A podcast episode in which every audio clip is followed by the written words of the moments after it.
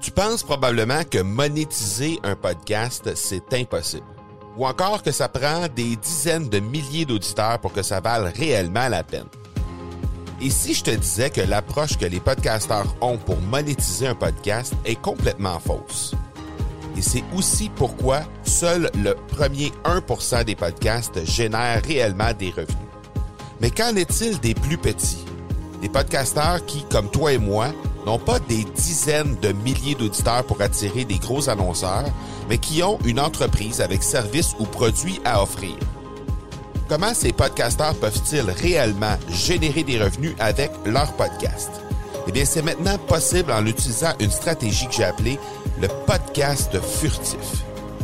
Cette nouvelle stratégie est inconnue encore de 99% des podcasteurs francophones à travers le monde, mais c'est la façon la plus efficace pour générer des ventes et des revenus à une vitesse éclair avec ton podcast, que tu aies déjà un podcast ou non. En quelques jours à peine, tu pourras mettre en place cette stratégie et commencer déjà à générer des revenus. Peu importe où tu en es dans ta stratégie podcast, tu dois pas manquer cette série de trois masterclass complètement gratuite. Passe par le academypodcast.com par oblique furtif. Salut tout le monde et bienvenue dans cet épisode 180 de l'accélérateur. C'est le 17e de ce challenge podcast 30 jours. Et aujourd'hui, ben, je veux vous parler d'un sujet qui me tient particulièrement à cœur. C'est ce dont vous pouvez retirer de devenir votre propre média. Et euh, ce qui m'amène à vous parler de ce sujet-là, ben, c'est une vidéo de Gary Vaynerchuk qui a été euh, diffusée sur LinkedIn le week-end dernier et sur laquelle je suis tombé. Et euh, Gary a publié à ce moment-là une vidéo en disant que le fait de devenir son propre média aujourd'hui est devenu un incontournable si on veut vraiment être efficace et si on veut également euh, bénéficier du maximum d'exposure et le maximum de possibilités avec notre entreprise. Et ce qu'il donnait comme exemple euh, en rapport avec ça, c'est justement un exemple que lui a mis de l'avant avec son entreprise, euh, son entreprise de vin. il a décidé de lancer un, site Internet sur les craquelins. Et en fait, non, non, désolé, c'était sur le fromage, pardon, c'était sur le fromage. Donc, euh, il avait donné par la suite un, autre exemple qu'une compagnie de fromage pourrait faire avec des craquelins, c'est ça. Donc, euh, c'était sur euh, le fromage.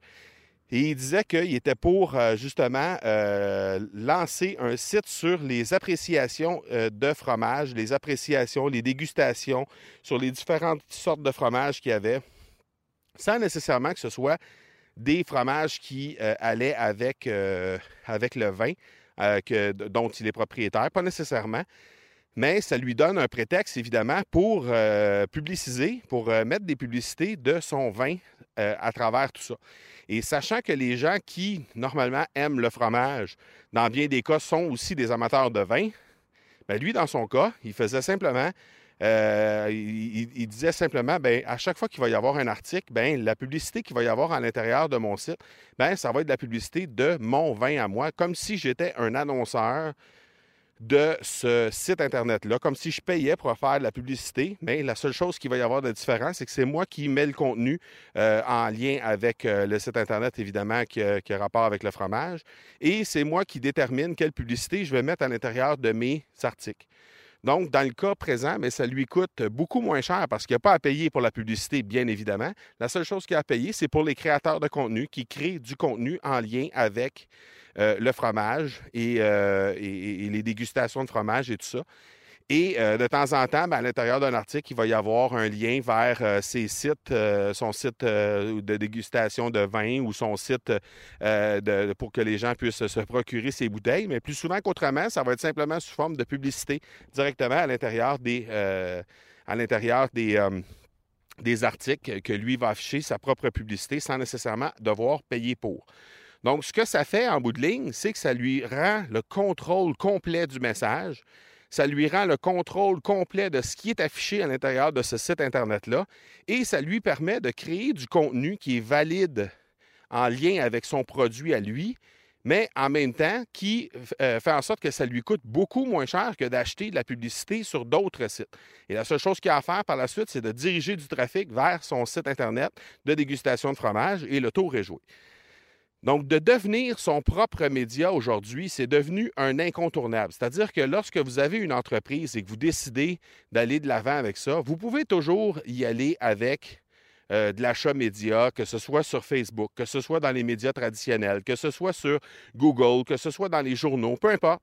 Vous pouvez acheter du de la publicité. Vous pouvez acheter de la, publicité pour amener du, du, trafic, amener des gens vers votre site Internet, vers vos, vos, propriétés.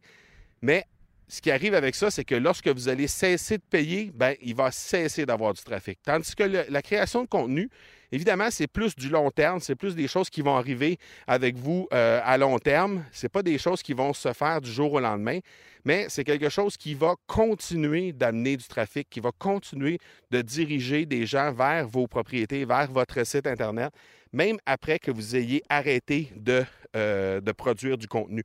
Donc ça, c'est particulièrement intéressant parce que la journée que vous allez décider que justement, vous en avez assez de créer du contenu, vous allez continuer quand même de, récolter des résultats avec ça, même si à la longue, évidemment, avec le temps, ça va finir par s'estomper. Mais contrairement à la publicité où au moment où vous décidez d'arrêter de payer, ça arrête à 100 tout d'un coup, il n'y a absolument rien qui, se produit. Euh, du côté de la création de contenu, c'est définitivement plus intéressant parce que ça vous amène des gens moins rapidement, mais plus à moyen et à long terme. Donc, ce côté-là est extrêmement intéressant et je vous invite à y jeter un œil parce que la création de contenu, c'est pas quelque chose qui est extrêmement difficile, c'est pas quelque chose qui est extrêmement coûteux, contrairement, euh, comparativement, par exemple, à la publicité. Et je pense que vous allez y, y retrouver énormément de résultats en lien avec votre entreprise si vous décidez d'aller de l'avant avec ça. Donc voilà qui termine cet épisode 180, le 17e de ce challenge podcast 30 jours. Je vous donne rendez-vous demain pour l'épisode 181. Et d'ici là, ben, soyez bons, soyez sages et je vous dis ciao!